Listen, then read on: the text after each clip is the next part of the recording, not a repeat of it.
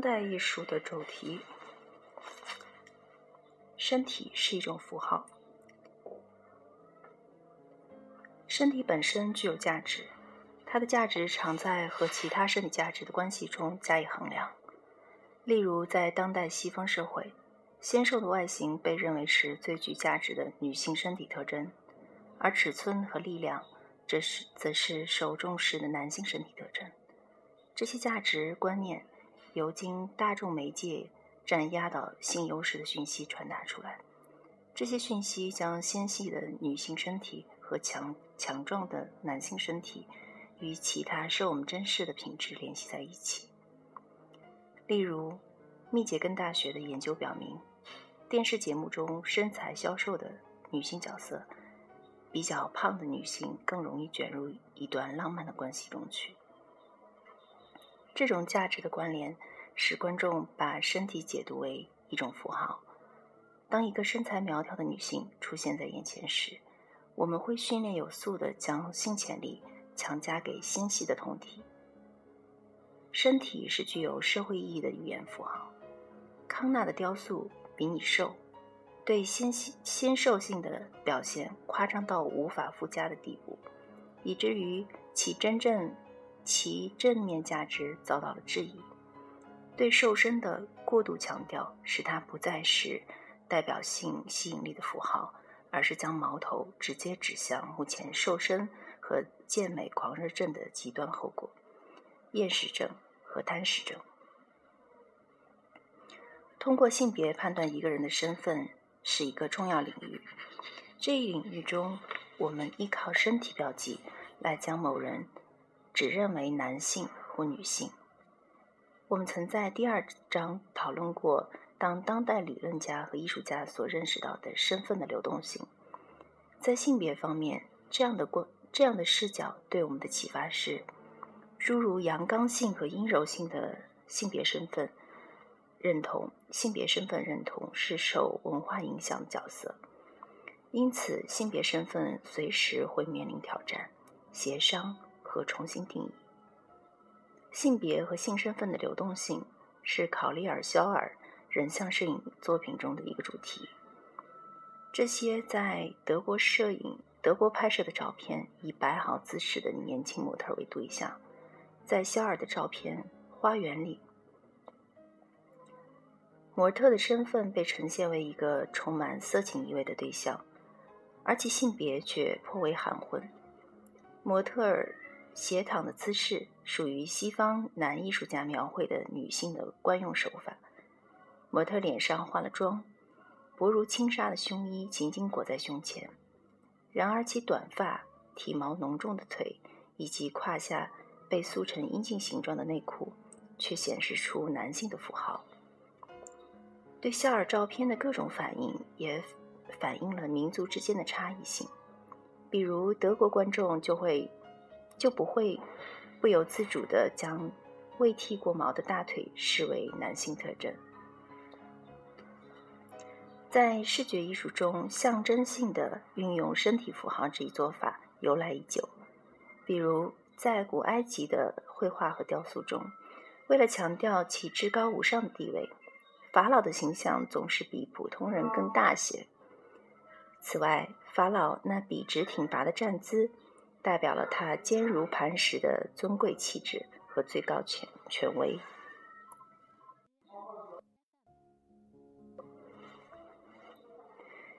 艺术家采用了多种多样的符号创造策略，例如涉及身体主题的艺术可能会使用借喻，也就是部分象征整体。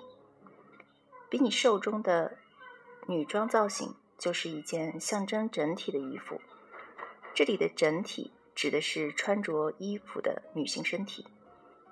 当代艺术对局部身体和身体部位的运用是一种显而易见的反古典策略。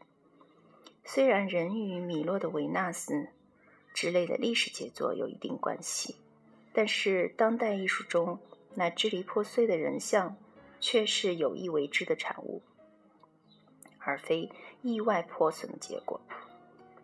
比如，英国艺术家马克·奎因创作的真人大小的大理石人体雕雕塑，这些作品古朴的白色表面，乍一看让人想起肢体残缺的或仅以断片流传于世的古典雕塑。然而近观会发现，他的雕塑是对现实中断肢的真人的刻画。奎因的雕塑作品质疑并取代了对美的古典典范和英雄的完美裸体人像的范畴。二零零一年，当他的作品被安置在伦敦维多利亚艾伯特博物馆里时，这一艺术效果更加得以凸显。像布鲁斯。瑙曼、奇奇·史密斯和查普曼兄弟这些艺术家的雕塑都以描绘被分割的人体部分为特色。例如，瑙曼制作的在类似旋转木马的精巧装置上不断旋转的人头；罗纳·庞迪克的雕塑中，拟人化的家具和衣物成为身体的替代品和性崇拜偶像的化身。庞迪克的婴儿肥表现了一个在人体结构上怪诞奇异的身体的下半部分。这个下半身蹬着一双女童鞋，严重松垂的婴儿肥堆积在小女孩脚踝周围，暗示女孩缺乏对自己身体的控制力。庞迪克的这个造型表达了童年的无力感和心理压力。它也可以被解读为对儿童虐待问题的隐喻。通过这种方式，庞迪克的艺术意在将一种常被遮蔽不见的身体和心理的伤害曝光于公众视线之下。艾莲娜·波斯纳曾策划了题为“身体政治学”的重要艺术展。这场展示残缺身身体的展览。于一九九二年在麻省理工李斯特视觉艺术中心举办。波斯纳认为，二十世纪晚期的艺术中对身体的肢解并非偶然事件，这是生活在一个暴力、压迫、社会不公以及身体和心理压力肆虐横行的世界中的必然结果。我们或许仍对前代人所信奉的关于美和整体性的牢固信念心向往之。然而，经验告诉我们，这种世界观早已陈旧过时了。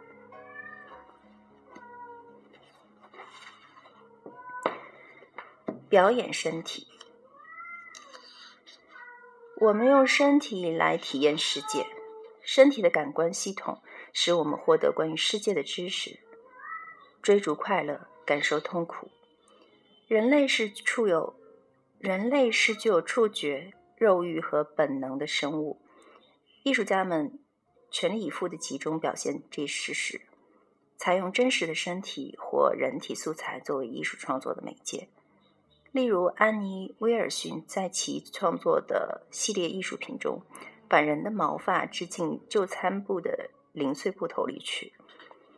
阿德里安·派伯在其不断更新的作品《我会变成什么样》，将自己。自1985年以来保存至今的头发、指甲和皮肤放到蜜糖罐里展出。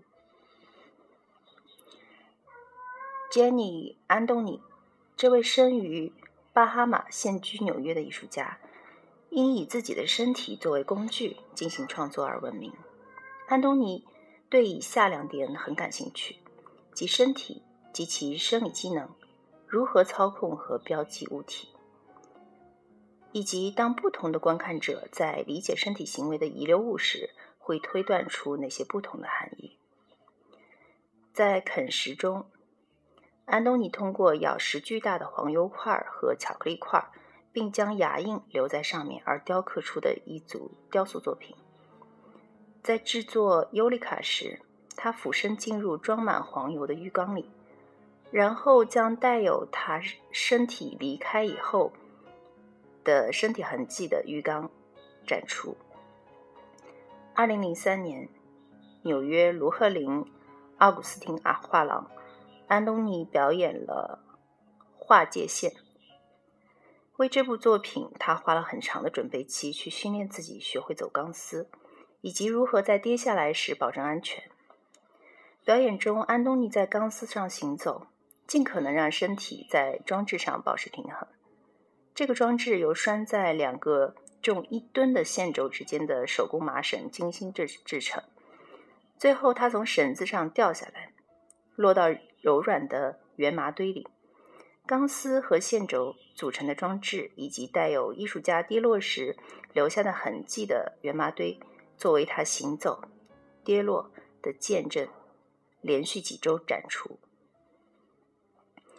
安东尼走钢丝时，不断调整身体姿势以保持平衡，似乎向我们暗示：和谐平衡的片段虽然存在，却转瞬即逝，无论在生活中还是艺术中。